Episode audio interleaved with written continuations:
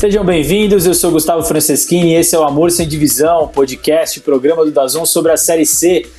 A gente falou semana passada muito do Paysandu, uma das grandes histórias, um dos grandes times da Série C. E como tudo que acontece com a dupla Repá, a gente vai ter um programa bem especial para o torcedor do Remo dessa vez. Vai olhar bastante para o outro lado da cidade de Belém, para o lado do Remo, entender qual é a situação do Remo, o que, que ele projeta e até lembrar uma data muito marcante do Remo na Série C, da história da Série C, enfim, muito assunto no programa de hoje. E claro, vamos passar um pouco também pelos outros times, como a gente fez na semana passada. É, a Série C está chegando na sua reta final, afunilando a briga pelo, pelo G4, pela chance de brigar por uma vaga na Série B do ano que vem. A gente vai ter o Super Sábado, que Dazon vai transmitir seis jogos da última rodada da primeira fase. E, enfim, muita coisa para a gente conversar sobre Série C. Quem vai estar tá comigo hoje é o Matheus Raimundo, nosso repórter, comentarista direto de Belém. Matheus, seja muito bem-vindo. Qual que é a situação do Remo? Te pergunto logo de cara. Você acompanhou, é, o, provavelmente acompanhou o Remo e Santa Cruz na semana passada. O que, que o torcedor do Remo está sentindo desse time que parece que está quase com a vaga segurada ali, mas ainda falta alguma coisa, mas mais que isso está pensando na próxima fase. O que, que dá para dizer do Remo nessa reta final de Série C, Matheus? Seja bem-vindo. Tudo bem, Gustavo? Grande abraço para você, para a galera que está com a gente aqui no Almoço em Divisão. Sempre uma alegria muito grande participar aqui do programa. Torcedor do Clube do Remo, até o jogo de sexta, se sentia tranquilo em relação à vaga mas a rodada do final de semana não foi tão favorável assim, né? É surpreendente a vitória do Botafogo sobre o Vila Nova na última segunda-feira. De alguma forma, o time da Paraíba volta a aspirar a uma vaga no, na próxima fase da Série C, e é o próximo adversário do Remo na segunda-feira. A própria vitória do Paysandu no Imperatriz, mesmo sendo esperada, faz com que o maior rival encoste um pouco mais na classificação. O Remo é o segundo colocado, ainda com grande chance de garantir a vaga na próxima fase e de confirmar até a segunda colocação, se conseguir uma sequência de bons resultados. Mas eu já vejo o torcedor azulino com o pé um pouco mais atrás por conta do que aconteceu na sexta-feira. O Remo conseguiu ter até um desempenho razoável, mas a derrota para o Santa Cruz foi sentida, até porque a equipe pernambucana vinha com uma série de desfalques, muitos por Covid, outros por suspensão, e o Remo também vinha numa sequência de desempenhos ruins. Até a vitória sobre o 13 por 1 a 0 com gol de pênalti foi muito contestada pelo torcedor do Remo. Então, é, aquele grande momento que o time teve na Série C com a chegada do Paulo Bonamigo, vitória sobre o Manaus, vitória sobre o Paysandu, é, a própria esperança renovada, né, de ver um time com uma cara diferente do que era praticado o futebol pelo Mazola Júnior, né? Então, tudo isso já deu uma arrefecida, digamos assim, tá um pouco mais tranquilo, o torcedor com o pé no chão, confiante na vaga, mas com o quê de preocupação para a sequência do campeonato, Gustavo? Pois é, vai ter. Você falou da, da ascensão do Botafogo, que estava, enfim, até outro dia muito ameaçado, meio em crise, ameaçado pela possibilidade de rebaixamento, e agora volta a sonhar com G4. Depende fundamentalmente do próximo jogo, que é justamente contra o Remo, e acho que é o jogo para tranquilizar os torcedores do Remo ou deixar preocupado de vez, porque a rodada pode é, reservar surpresas para quem perder. Tá naquela fase em que, tirando o Santa Cruz nesse grupo A, quem perder marca passo de maneira importante. E o jogo de sexta-feira é, é uma prova de força do Santa Cruz. Quero que a gente fale um pouco mais à frente do, do, do que isso representa para o lado do Santa Cruz, mas para o lado do Remo. É, também foi a estreia de um jogador importante é, e acho que me dá a impressão de que o futuro do Remo nessa Série C, pensando não só na classificação para a próxima fase, mas principalmente na próxima fase, quando o Remo vai ter que medir forças contra equipes não só do Grupo A, mas também do Grupo B, para de fato subir ou não para a Série B, enfim, é, tudo isso vai passar muito pelos pés do Felipe Gedós, que chegou há pouco, fez sua estreia na sexta, não foi a estreia mais feliz para o Gedós, que acho que chegou com uma grande expectativa, é, perdeu o pênalti, perdeu a bola no rebote, grande, grandes defesas do goleiro do Santa Cruz, Maicon. É, como que está sendo a recepção ao G12? É por aí mesmo o futuro do Remo passa pelo G12 se acertando no time, sendo a estrela que a gente, que a gente espera que ele seja? Gustavo, é, o torcedor do Remo especificamente, né, com o tempo, com a experiência que a gente vai tendo com o futebol daqui, a gente consegue identificar perfis diferentes de torcedores, né, de Remo e Paysandu. É, parece até uma forçação de barra da minha parte, mas é, é, é interessante a gente observar esse tipo de situação. É, o, a torcida do Remo, os torcedores do Remo, eles algumas vezes é, chegaram a se empolgar com alguns nomes que já vieram consagrados para Belém, e fizeram recepção em aeroporto. Flávio Caçarrato, uh, o próprio Finazzi, atacante, foi um cara que chegou com muita expectativa para a Série D ainda. Não deu certo. Não estou dizendo que isso vai acontecer com o Felipe Gedós, mas a expectativa que foi criada pela chegada dele foi muito parecida a esses casos que não vingaram né, no, no futebol do, do clube do Remo. Não estou dizendo, como eu falei, que, que esse vai ser o caso, mas é, já há uma frustração muito grande por conta do pênalti perdido, do rebote e do futebol que não foi o esperado. Claro que é uma avaliação do torcedor é, muito envolvido com a paixão pelo clube, com o sentimento de, de, frustração por tudo que aconteceu na partida contra o Santa Cruz, que veio combalido, como a gente estava falando há pouco. Mas, particularmente, eu acredito que o Felipe Gedóis é um cara que pode sim render bastante com a camisa do Remo. É um jogador que tecnicamente a gente não vai discutir aqui que para a Série C ele está acima de muitos outros, de outros times que estão até melhores, como é o caso do Santa Cruz, o Brusque, que está no momento de oscilação também, mas é, ainda precisa mostrar para o torcedor, ele precisa, na verdade, recuperar essa confiança que ele tinha antes de chegar em Belém. É, particularmente também eu vejo, Gustavo, uma situação muito delicada do G2, porque é um jogador técnico. Então a gente não vai contestar a qualidade técnica do G2, até pelo passado dele no Atlético Paranaense, no Vitória, ele foi muito bem nos dois clubes, então é um cara acima, digamos assim, da Série C. Agora, como é que ele está fisicamente? Antes de sexta-feira, do jogo contra o Santa Cruz, o G2 só tinha cinco partidas no ano, uma com 90 minutos completos, a soma dava aproximadamente 200 minutos na temporada toda, né, envolvendo Libertadores, Campeonato Uruguaio, ele vem por empréstimo né, da equipe do Nacional. Então a grande interrogação é nesse sentido: ele vai conseguir jogar uma Série C em alto nível? E tem um outro ponto. É, estamos gravando hoje no dia 18 de novembro. A Série, ou melhor, a segunda fase da Série C vai ser disputada em dezembro, que é tradicionalmente aqui em Belém o período do chamado inverno amazônico, onde as chuvas começam a ficar mais intensas. A tendência, caso o Remo confirme a classificação e o próprio Paysandu para a segunda fase, é que vários jogos do quadrangular sejam disputados debaixo de muita chuva aqui em Belém. Então, será que o G2 aguenta 90 minutos com gramado pesado? Como é que está o condicionamento físico dele? Até na entrevista pós-jogo, na sexta-feira, eu fiz essa pergunta. Ele disse que estava bem, e segurou legal 45 minutos. Mas, segunda-feira, por exemplo, o jogo contra o Botafogo em João Pessoa, cidade do Nordeste, a gente sabe que é quente, mesmo que o jogo seja à noite. Será que ele dá conta de 90 minutos? Ele vai jogar 60, 50? Como é que o Paulo Bonamigo também pensa o G2 para a sequência da temporada? Eu acho que ainda é uma grande interrogação pelo lado do Remo a presença do G2, até porque é um investimento muito alto não só financeiro, mas também de confiança. Tem um aspecto subjetivo de pensar no G2 como o camisa 10, o cara que vai ajudar o time a voltar à Série B, que não é disputada pelo Remo desde 2007.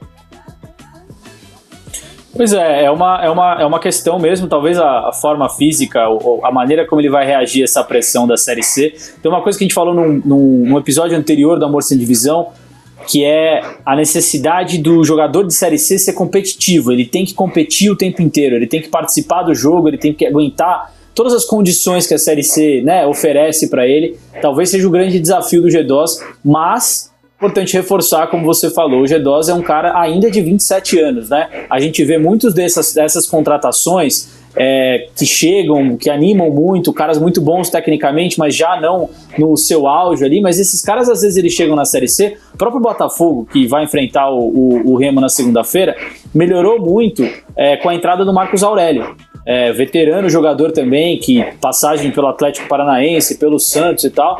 Um cara que entrou muito bem no time, jogou muito bem contra o Vila Nova na segunda-feira. O G2 talvez se encaixe um pouco nessa ideia de um jogador técnico e que não está no melhor momento da carreira, que né, falta, faltam minutos aí nesse histórico recente. Só que ele tem do, 13 anos a menos que o Marcos Aurélio, né? Ele tem, em tese, é um cara que poderia, é, pode aspirar é, coisas até acima da Série C. Foi impressionante a contratação do Remo. Muito curioso para ver como que o G2 vai reagir a isso. A situação do Remo, a gente falou da perspectiva dele nesse, nesse final de primeira fase. O Remo tem 26 pontos, é, agora está 10 pontos atrás do Santa Cruz, mas tem Vila Nova com 24, Paysandu com 22, Manaus com 20, Ferroviário com 19 e Botafogo com 18, assim como a Jacuipense. Então, assim, não é vida fácil e o Remo precisa, como você falou, acertar o time não só pensando na vaga, mas pensando na segunda fase. E aí que eu venho com uma outra questão para você, um outro assunto que tem a ver com o G12 também, né? O G12 é uma resposta do Remo a uma necessidade que o time tinha de um, um armador, de uma, uma função específica. Há muito tempo o Remo buscava isso. Não sei se dá para dizer que o Gustavo Hebling, que teve uma passagem super rápida pelo Remo, mal jogou. Na verdade, nem jogou, foi, né? Acho que ele não chegou nem, é. nem a estrear, né? Não. É, ele, ele, eu não sei se dá para dizer que o G2 ocupa um pouco esse espaço que não foi ocupado pelo, pelo Hebling lá atrás. É, o que mais o Remo pode fazer em termos de mercado da bola? A gente sabe que os clubes estão agitados, eles estão olhando para isso. Tem algo a mais que o Remo possa fazer? E poder já, já pode colocar nesse bolo também o Paysandu, porque eu sei que as duas torcidas estão preocupadas com isso. O Paysandu até mais, porque a, a vaga no G4 está menos assegurada que a do Remo. O que, que dá para pensar em mercado da bola é, com relação à dupla repá? Se é que dá para pensar, né? Não sei. É interessante é, essa tua observação, Gustavo, sobre o lugar do G2, digamos assim, no Remo hoje. O Gustavo Evelyn foi um cara que chegou sob muita desconfiança, porque a grande pergunta que o torcedor do Remo se fazia era: poxa, como é que um cara que jogou no PSG, é, cria da base do São Paulo, tem rodagem no CSA, futebol holandês, o que, que esse cara tá fazendo na Série C? Tinha várias perguntas assim, até porque o, o Gustavo Eblin não é tão conhecido e tecnicamente também está é, tá atrás do G2, digamos assim, numa, numa escala que a gente coloque. Então, a chegada do G2, ela já é vista pelo torcedor como o cara que chega para resolver o problema, é para dar a bola no pé dele e ele ser o maestro do, do meio de campo da equipe, né? E a nível de mercado, pelo menos as declarações dos dirigentes do Remo é que vão segurar. O G2 foi a última contratação é, e o Remo tende a levar o, o, o elenco até o final da Série C.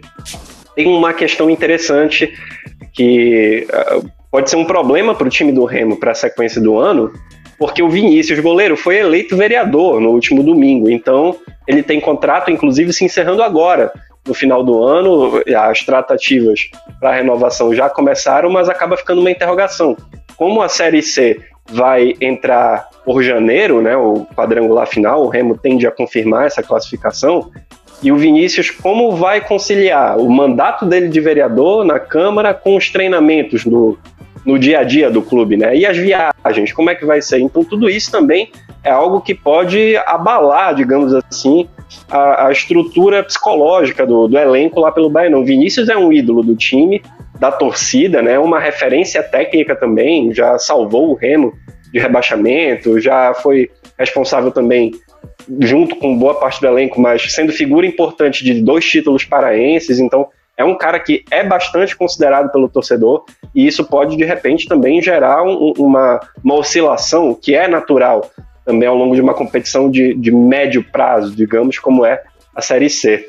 Pelo lado do Paysandu, os diretores falam na contratação de um lateral direito, porque o Netinho, que era o reserva do Tony, foi desligado do grupo essa semana, e o Paysandu tende a ir atrás de um atacante de beirada, né, o extrema, como a gente conhece, porque o Vinícius Leite foi embora para o Havaí, chegou o Marlon, inclusive já fez gol contra o Imperatriz na segunda-feira, mas o Paysandu tende a buscar outros jogadores para qualificar o elenco, até porque briga pela última vaga, digamos assim. Tá certo que o Remy e o Vila Nova ainda não estão matematicamente garantidos, mas estão bem encaminhados.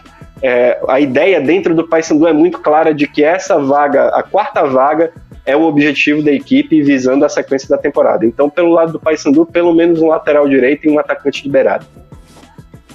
É, sobre o, o, Acho que isso aplica aos dois times. Eu falava aqui com, com o Alex na semana passada, nosso programa que tratou muito do Paysandu, de que a briga é, num primeiro momento, para passar de fase, mas também precisa qualificar o time para que, quando ele passe de fase, ele consiga chegar em condição de brigar. O Paysandu, o Ferroviário e o Manaus tiveram maus resultados contra os três times da ponta, contra Santa Cruz, Vila Nova e Remo.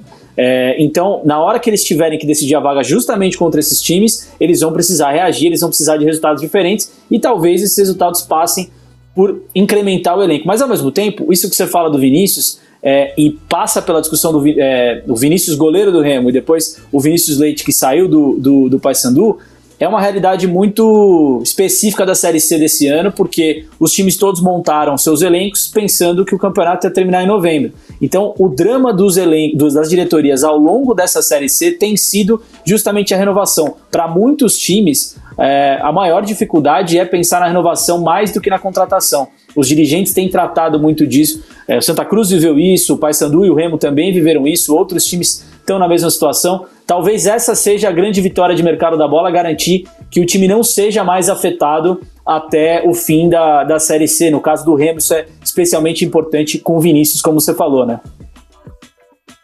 Exatamente, e a própria ideia da diretoria do Remo, né? O Gedos foi o último contratado, ou seja, há uma satisfação do clube, não estou falando que é da torcida, da imprensa, mas internamente há uma satisfação com o que o plantel vem apresentando, com o trabalho do Paulo Bonamigo, então a diretoria entende que dá para levar com este elenco, com a qualificação que tem este elenco, a Série C até o final. Esse elenco, na, no entendimento da diretoria, briga para subir.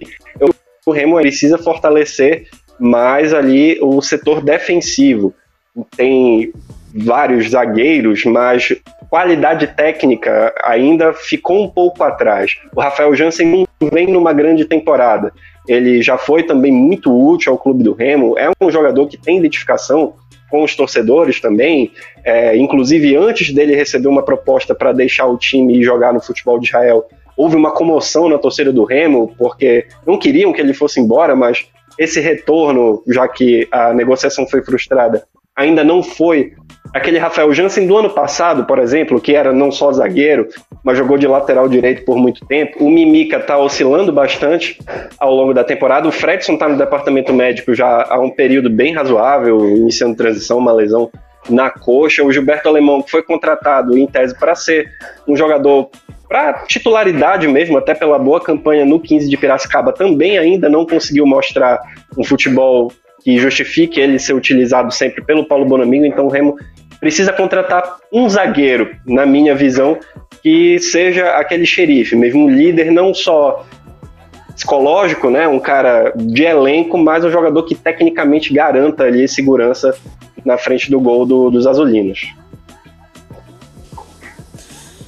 Perfeito. É, essa situação de Remy Paysandu, a gente falou bastante do que os dois times precisam para avançar, da disputa que envolve é, o G4 ainda do Grupo A, e tudo isso não afeta o grande líder da competição até agora, o grande time da competição até agora, o Santa Cruz, que, como eu falei, está a 10 pontos no segundo colocado. A gente fala que na Série C é, o campeonato é tão apertado que se você consegue uma ou duas vitórias, você sobe absurdamente, né? Você salta o Botafogo, por exemplo, duas vitórias, saiu de uma briga por rebaixamento para agora sonhar com G4 de novo.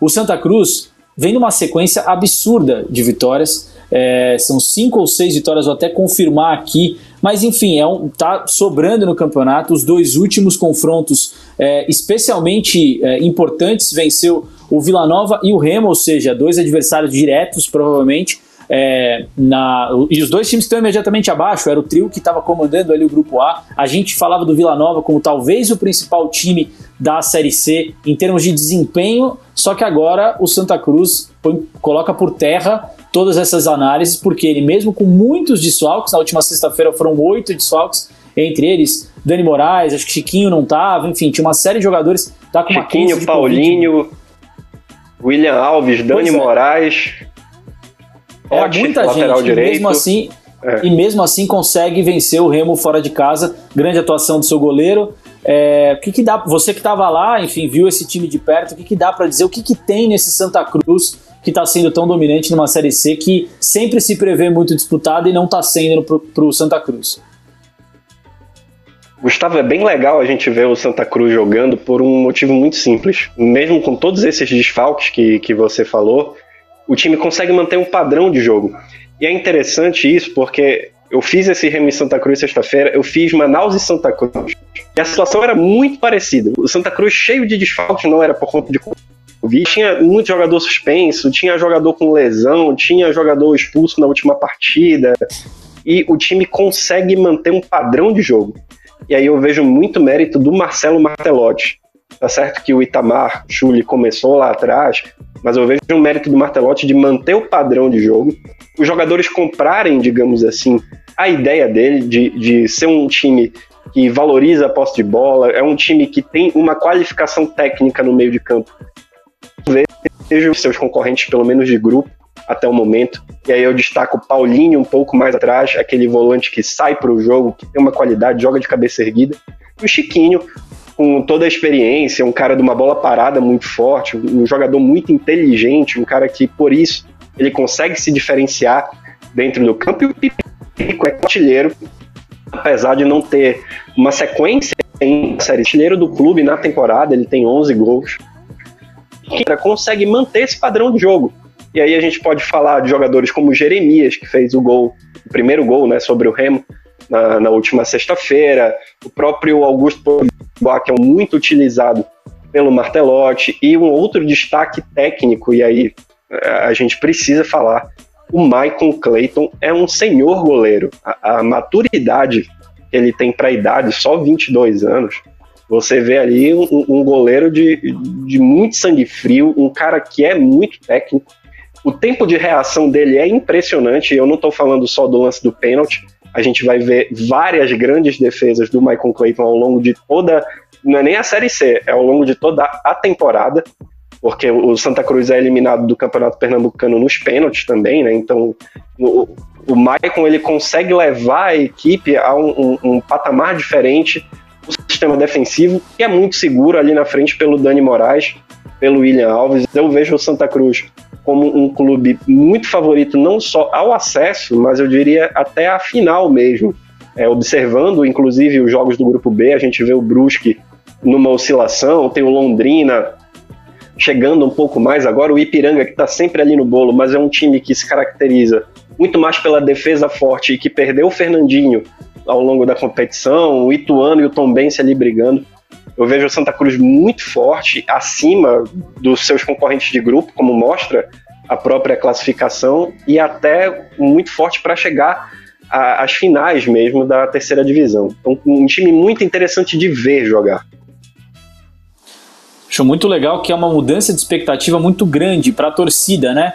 É, a gente fez uma live no YouTube do, do Dazon na segunda-feira, logo depois do, do jogo do Paysandu contra o Imperatriz. Marcelo Duó e Rafa Oliveira estavam comentando e tinha muito torcedor do Santa Cruz participando e falando dos salários atrasados, da crise do time, é, do clube como um todo. O clube vive um ano político conturbado, como vários outros da Série C também vivem. Uhum. É, a expectativa da torcida não era tão alta o time que começou o campeonato vinha de um pernambucano, né, uma perda de título meio dolorida ali para o Salgueiro, é, não era o que o, o, o torcedor esperava, obviamente, é, mas o time tinha, é, tinha um jeito de jogar meio diferente.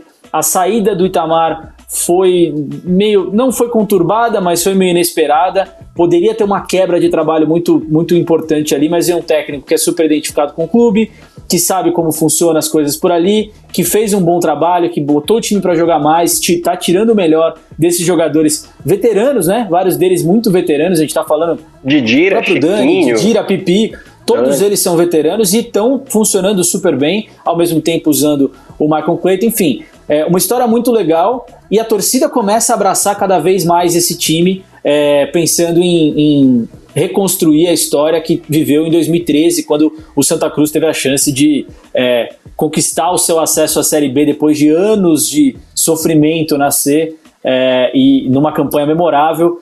Você falou do Michael Clayton, eu recomendo muito para o torcedor de Santa Cruz que nos assiste é, assistir, enfim, é fundamental ver o meu capitão dessa semana, o Dani entrevista o Flávio Cassarrato, herói daquela conquista em 2003, 2013, perdão, e ele conta que o filho dele é, agora, de uma hora para outra, resolveu jogar bola e quando pula, em vez de gritar é, como era na época do Dani, ele conta, era Tafarel, agora ele grita Michael Clayton. Então, torcedor do Santa Cruz que nos assiste, recomendo muito o capitão dessa semana. Bem legal a trajetória do Santa Cruz. E eu falei do Santa Cruz de 2013, Matheus. A gente tá gravando hoje no dia 18, quarta-feira, e daqui a dois dias, na sexta-feira, é, talvez você, torcedor do Remo, que esteja nos assistindo é, só perto aí do jogo contra o Botafogo, essa data já passou, mas de qualquer forma a gente está muito perto da comemoração de 15 anos de um dos maiores títulos. É o maior título da história do Remo, Matheus? É o maior, é, sem dúvidas. O Remo chegou a ser campeão norte-nordeste na década de 70. O Remo é tricampeão norte-nordeste mas não se compara ao tamanho, até porque é o Campeonato Brasileiro, né? Ainda que seja da terceira divisão, uma competição que o Remo à época nunca tinha disputado. E é legal a gente fazer uma contextualização, Gustavo, do que era a Série C de 2005 e do que era a Série C de 2005 para o Remo e para o torcedor do Remo. São situações diferentes, né? É, o Remo vinha de um ano de 2004, onde foi campeão paraense com 100% de aproveitamento, venceu os 14 jogos da competição e o último contra o Paysandu, uma vitória por 2 a 0. em 2003, o Remo chegou à segunda fase da Série B. Então o Remo tentou o acesso depois de uma campanha muito boa, onde venceu Botafogo e Palmeiras no Mangueirão. O torcedor do Remo tinha uma vontade, uma expectativa muito grande de que em 2004, depois dessa sequência positiva da Série B 2003 e do estadual daquele ano, em 2004 seria o grande ano do Remo. E por conta de decisões administrativas equivocadas à época e também de um elenco que não suportou uh, os pontos corridos, né, já que o Remo foi ladeira abaixo, digamos, entrou em parafuso ao longo da Série B de 2004, acabou sendo rebaixado pela primeira vez para a Série C. E um outro ponto que é curioso, isso era um fator de muito orgulho para o torcedor do Remo até 2004. O, o, torcedor ele tinha uma frase assim, que inclusive era estampada em bandeiras, toalhinhas e artigos do Remo em geral, né? Já fui da primeira, nunca da terceira, porque o Paysandu já tinha disputado a Série C antes e o Remo não. Então o rebaixamento foi algo muito dolorido. E 2005 o, o Remo sequer chega à, à, decisão do Campeonato Paraense. Ou melhor, ele foi até eliminado nos pênaltis para o Paysandu. Muito, muito delicado. Foi bem complicado o início de ano do Remo. E aí o Remo monta um time um pouco mais enxuto, mais barato para jogar a Série C daquele ano. E não era esperada a comoção que houve na, na descida do Remo para a Série C. O torcedor abraçou o time, era um time com visíveis limitações técnicas, foi um time que suou muito ao longo de toda a Série C, passou da primeira fase até sem sustos, os adversários eram o Abaité, daqui do Pará mesmo, da cidade de o São José de Macapá e o São Raimundo de Roraima. O Remo na segunda fase, no primeiro mata-mata, eram três naquela época, o Remo perdeu para o Tocantinópolis do Tocantins de 2 a 0 lá. E aí precisava vencer em Belém por três gols de diferença.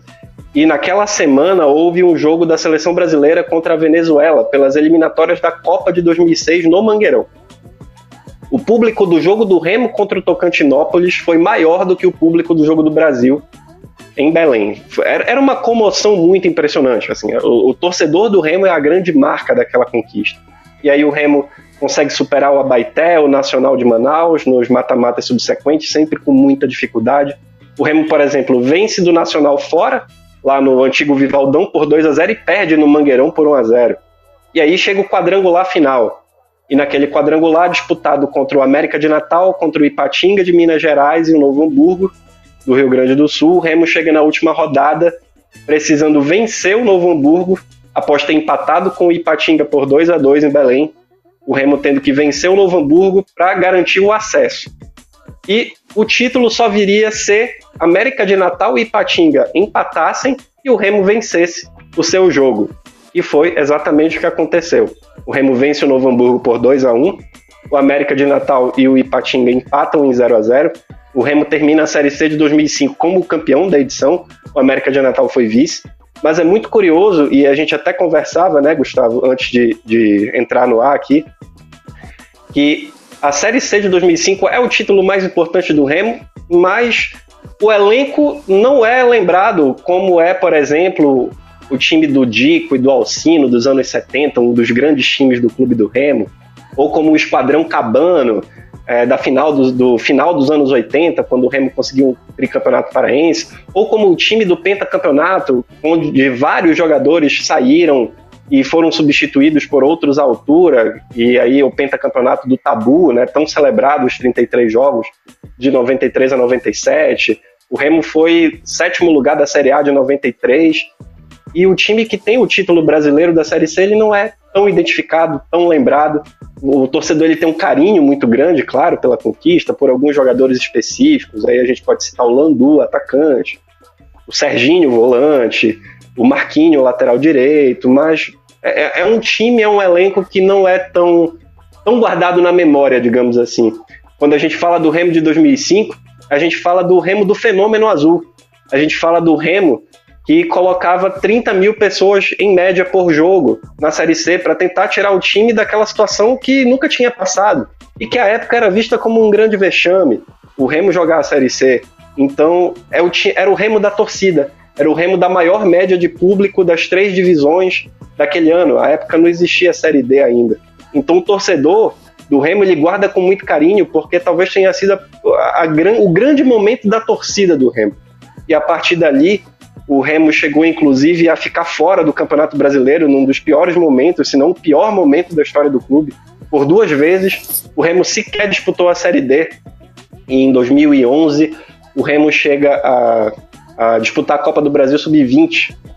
E aí, em 2013, perdão, o Remo chega a jogar a Copa do Brasil Sub-20 e mais de 30 mil pessoas no Mangueirão para ver o Remo jogar contra o Vitória, contra o Flamengo, enfim é, é o grande momento da torcida do Remo em 2005. E hoje, a gente olhando para trás, assim, esses últimos 15 anos, e aí eu falo até de questões administrativas, política interna, a própria questão técnica, em certo ponto, talvez hoje a gente veja o melhor momento do Remo nos últimos 15 anos. O Remo tem chances reais de conseguir o acesso à Série B, tem um elenco que pode levar a equipe até a final da competição, de repente da Série C. É um momento em que politicamente o Remo não tem tantos problemas internos. O Remo hoje só tem um candidato à presidência que tenta a reeleição, o outro candidato desistiu por questões de saúde. É, o Remo que teve tantos problemas políticos, teve o Baianão numa tentativa de reforma que acabou sendo destruído e inutilizado para vários jogos. Então, talvez seja o momento mais tranquilo do Remo nos últimos 15 anos, Gustavo. Se, é, e, mesmo assim, sabe o que eu acho legal dessas histórias?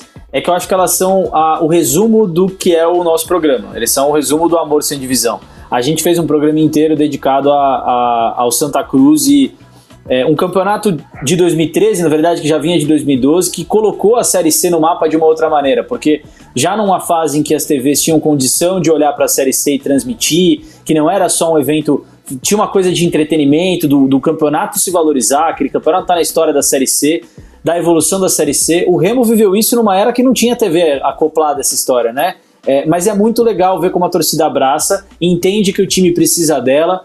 E aí eu vou te fazer uma pergunta, já para a gente encerrar o nosso papo de hoje, é, que eu também fiz para o Gil, é, é, Gil Luiz Mendes, nosso convidado no programa do Santa Cruz.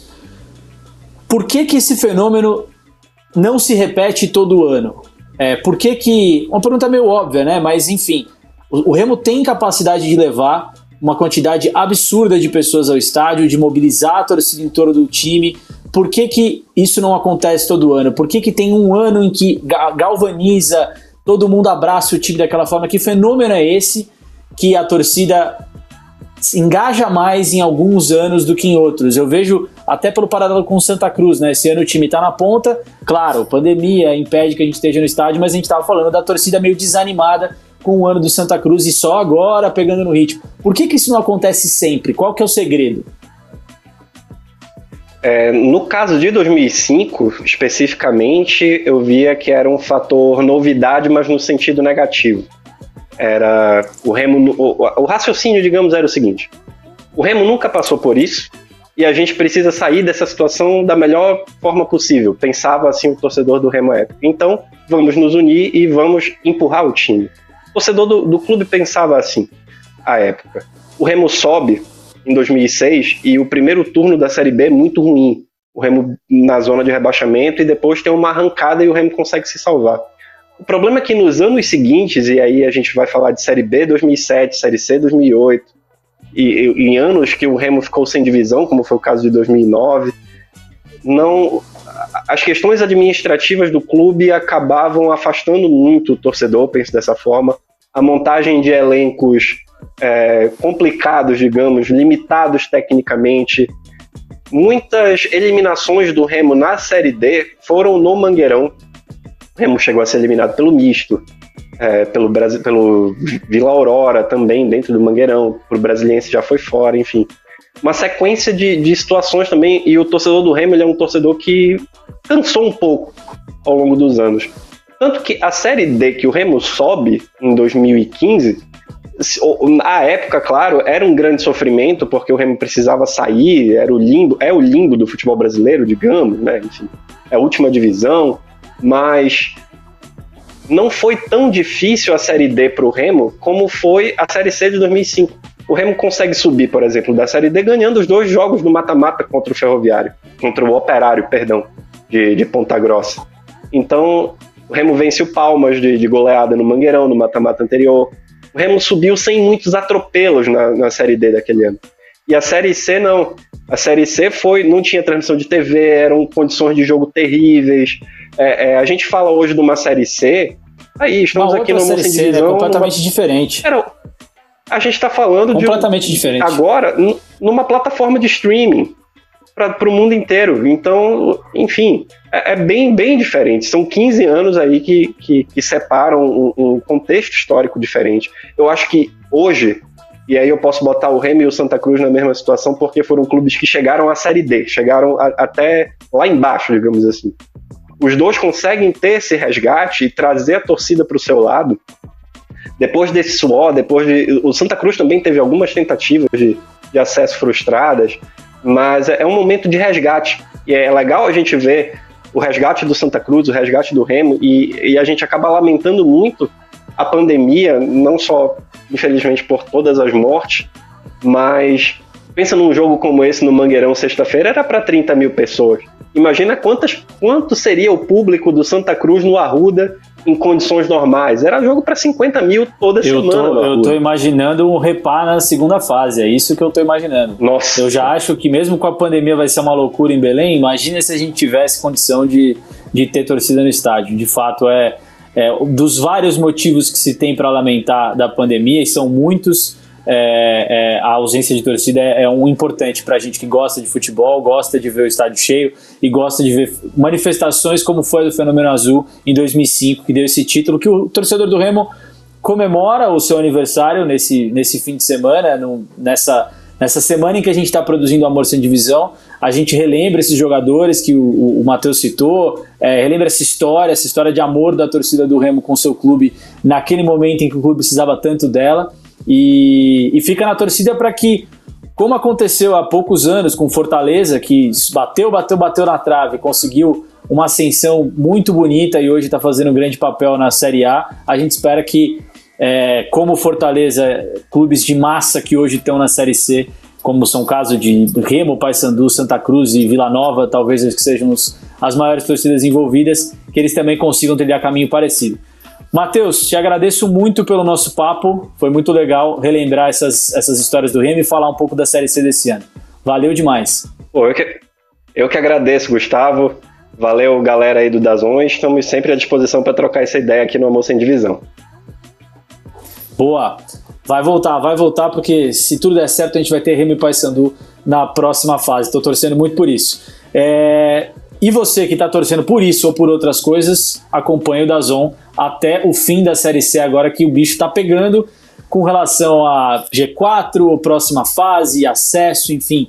É, as coisas vão ficar quentes. Nesse próximo fim de semana a gente tem uma rodada mais do que decisiva, muita gente jogando a vida. Então, para você que está vendo o programa assim que foi lançado na quinta-feira, Criciúma e Piranga, é, quinta-feira, 8 da noite, abre a rodada do Dazon nesse fim de semana. No sábado, a gente tem Imperatriz e Vila Nova às 5 da tarde. Santa Cruz, o grande líder, recebe o Manaus, que está na disputa por essa briga, né, disputa por essa vaga no G4 a 7. O que para mim é o grande jogo da rodada, o jogo mais importante, Paysandu e Ferroviário, disputa direta por essa posição no G4 no domingo às 6. E na segunda-feira, o jogo que a gente falou bastante hoje, é Botafogo e Remo, 8 da noite, narração de Marcelo Duó e Bruno Lohans. Para além desta rodada, você que está animado com a reta final da Série C, o Dazon prepara um super sábado no dia 5 de dezembro. São seis jogos na última rodada da fase de grupos que vai definir todos os classificados para a segunda fase. Todo mundo que segue vivo na briga por uma vaga na Série B. São seis jogos, é, todas as disputas mais importantes daquela rodada, grupo A, grupo B, a definição dos cruzamentos da próxima fase. É, relembrando, próxima fase diferente do que foi nos últimos anos, dois grupos, quatro times em cada, é, grupo A, times do grupo A e do grupo B se enfrentando dessa vez, enfim, muita coisa. E na segunda fase todos os jogos com transmissão do Dazon.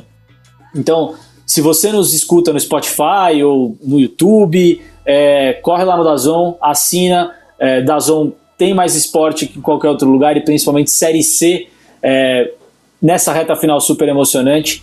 E para você que nos vê na plataforma, navega à vontade dentro da plataforma, olha o que mais a gente tem, como eu disse, recomendo muito o Capitão essa semana com Caça Rato, mas já teve outros personagens que você pode assistir, Juan, William, enfim, vários caras que você certamente conhece e quer ouvir, tá certo?